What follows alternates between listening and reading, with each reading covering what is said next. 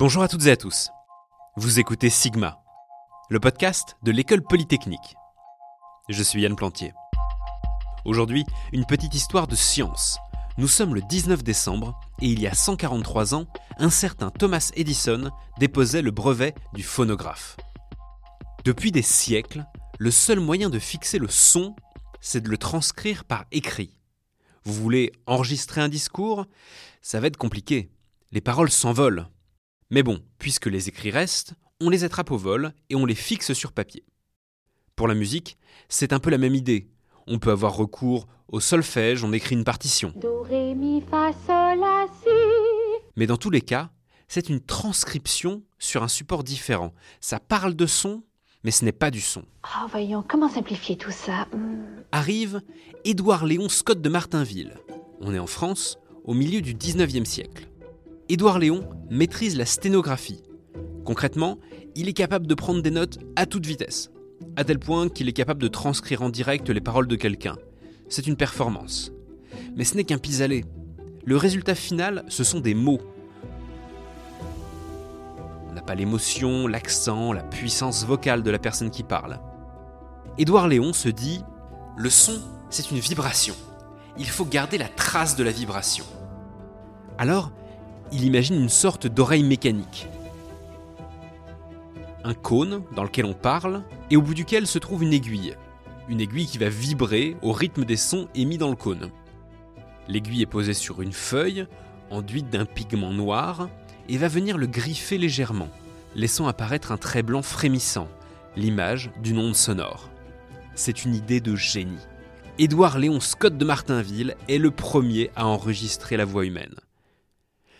Bon, et là forcément vous vous dites, ok, mais pourquoi j'ai jamais entendu son nom à celui-là? Hein et, et quand est-ce qu'on parle de Thomas Edison? Vous avez raison. Le phonotographe, oui, ça s'appelle un phonotographe, le phonotographe d'Édouard Léon, ça enregistre, mais ça ne peut pas restituer ce que ça a enregistré. Tout ce qu'on a, c'est l'image d'une onde sonore. Quelque chose qui ressemble un peu au tracé d'un sismographe, vous savez, l'instrument qui mesure les tremblements de terre sur des rouleaux de papier. Voilà, c'est sympa, euh, mais c'est muet. Et donc on arrive à Edison, Thomas Edison, 20 ans plus tard, aux États-Unis, qui a à peu près la même idée en fait, mais qui ne va pas simplement écrire le son, le dessiner, mais plutôt le graver. C'est le phonographe d'Edison. L'enregistrement se fait sur un cylindre en métal ou en cire, et dans les deux cas, contrairement à l'invention de notre cher Édouard Léon, on n'a pas juste un dessin, on a un sillon si on remet l'aiguille dans le sillon qu'elle vient de graver, eh bien cette fois-ci, on peut entendre ce qu'on vient d'enregistrer. Et donc, voici la voix de Thomas Edison.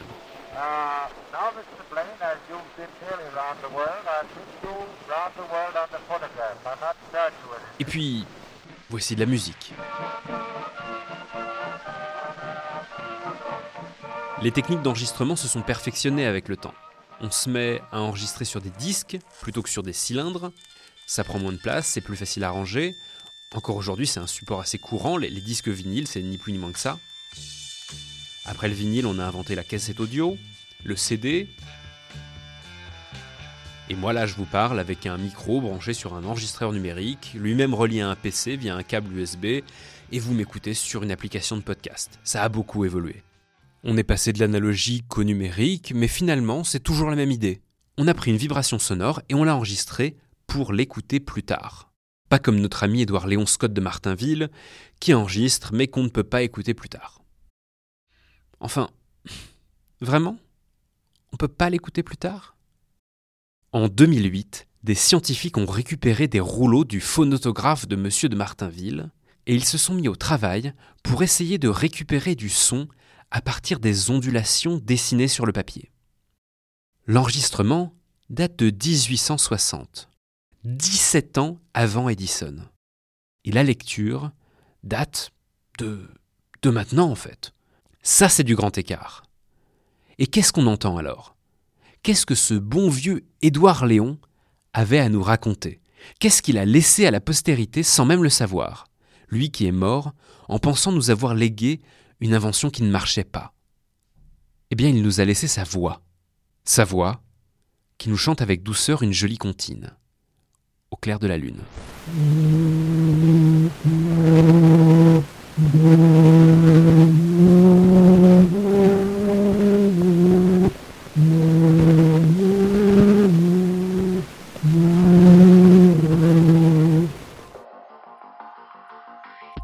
Merci à vous d'avoir écouté cet épisode de Sigma, le podcast de l'école polytechnique.